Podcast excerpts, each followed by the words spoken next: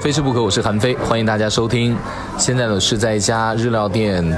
刚刚呢我们吃完了天妇罗，我也全程观摩了师傅在做天妇罗的过程。呃，因为食物带来多巴胺的分泌，让你非常的开心和兴奋，所以我讲了这期节目。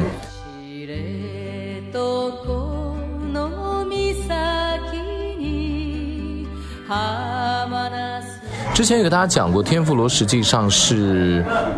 从葡萄牙，包括澳门的马介休，然后都是航海时期的时候他们带过来的。那带过来之后，最早的形态是相对来说粗糙的，可能拿一些鱼呀、虾呀之类的裹一裹。后来就出现了天妇罗来做蔬菜。其实天妇罗做的蔬菜比天妇罗做的虾和鱼难度更高。为什么？因为我之前用过一个词来形容，说日本的炸物跟中国的油炸物，它最大的属性是不一样的。日本的油炸物天妇罗呢，它是属水的，而中国的这个炸物呢，它是属火的。我拿一个最简单的例子来举，中国的，比如说呃干炸小丸子、炸带鱼，我们要求都是有一种酥脆的焦焦的口感，从里到外都是干，然后呢最多最多，等于说是外焦里嫩这样的口感。而日本的这个天妇罗呢，它要求是外面穿了一层薄薄的黄金甲，但是食材的整体形态不会有任何的变化，还有一点食材的颜色、性状不能有太大的改变。同时你在咬下去的时候，食材里面的水分是要保持住的。那这个就是天妇罗属水，我说它属水的一个重要的原因。那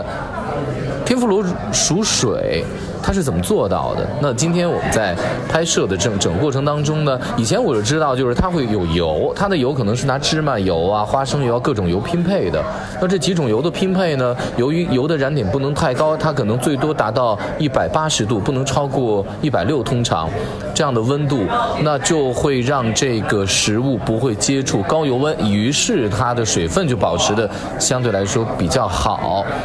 呃，另外一个呢，就是我今天才看到，原来实际上他们在裹糊的时候有一个小技巧，就是会让糊变得非常的冰凉，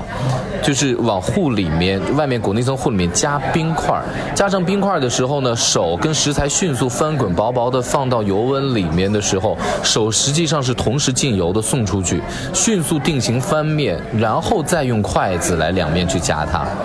那我就想着，为什么一定开始的那一段时间，放进去的时候手要接触热油？一个是师傅来感知油温的高低，这是第一点；第二点就是手对食材的感知是最细腻的。我们可能会有一个说把它叫触觉，呃，我一直说厨师会多一个觉叫温觉，他们对温度的这种感觉的能力比一般人要更强，因为温度是食材，温度来决定食材的命运。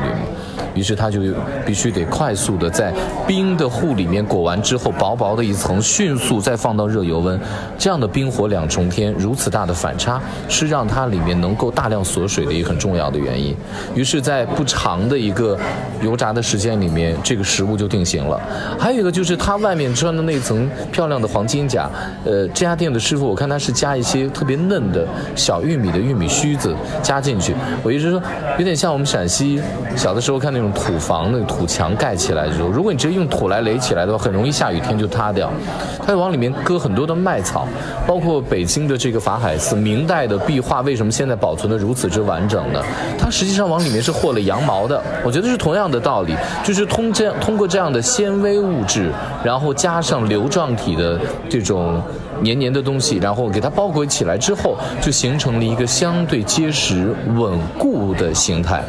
那这个天妇罗外面的那一层薄薄的薄脆，就是用这样的看起来很柔弱很薄，但实际上非常的坚挺，因为它这个糊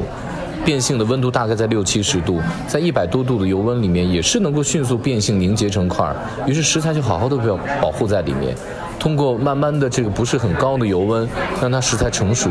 里面的水分就一直在，那。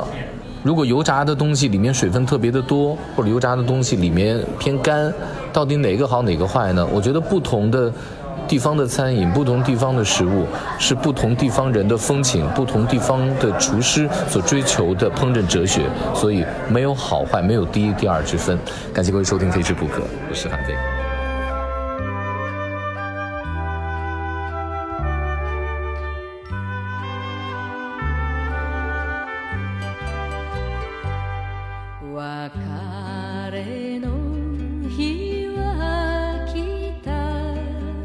ラウスの村にも君は出てゆく。峠を越えて忘れちゃやだ。